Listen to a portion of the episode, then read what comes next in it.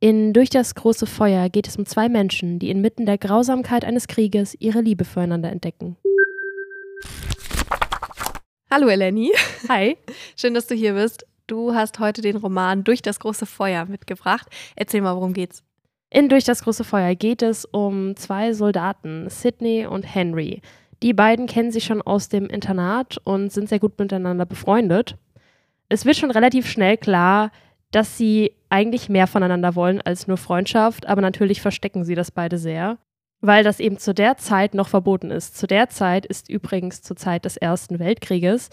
Das ist praktisch das Setting dieses Romans und Henry ist der Erste, der sich meldet, um an die Front zu gehen. Daraufhin haben die beiden einen Briefaustausch und bei diesem Briefaustausch merkt man, wie sehr das Leben an der Front und der Krieg Henry beeinflusst und die beiden haben dann halt so ihre Differenzen. Als aber Sidney praktisch nachrückt und dann mit Henry zusammen an der Front ist, kommen sie sich langsam näher. Ich hatte so ein bisschen das Gefühl, dass in diesem Schatten des Krieges, dieses unglaublich schlimmen Krieges, sie sich halt beide denken, was kann schon noch passieren. Heißt das, sie führen dann tatsächlich so eine Art heimliche Beziehung oder? Genau, also sie lassen sich aufeinander ein und lassen ihren Gefühlen so ein bisschen freien Lauf.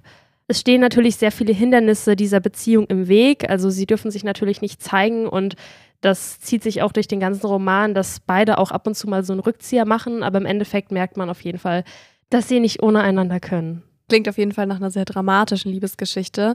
Was hat dir denn besonders daran gefallen? Also ich fand es toll, dass der Fokus nicht nur auf der romantischen Ebene so war, sondern auch einfach auf der freundschaftlichen Beziehung, weil die beiden sich schon so lange kannten und sich seit Jahren wichtig sind. Das hat dem Ganzen nochmal eine größere Bedeutung gegeben, finde ich. Was ich auch auf jeden Fall erwähnen will, ist, dass ich dieses Buch nicht als eine Liebesgeschichte im historischen Setting irgendwie empfunden habe, sondern als einen historischen Roman. Also Kriegsgeschehen wird sehr unverblümt beschrieben, es ist sehr brutal, sehr genau und man hat das Gefühl, dass sich Alice Wynne sehr genau darüber informiert hat.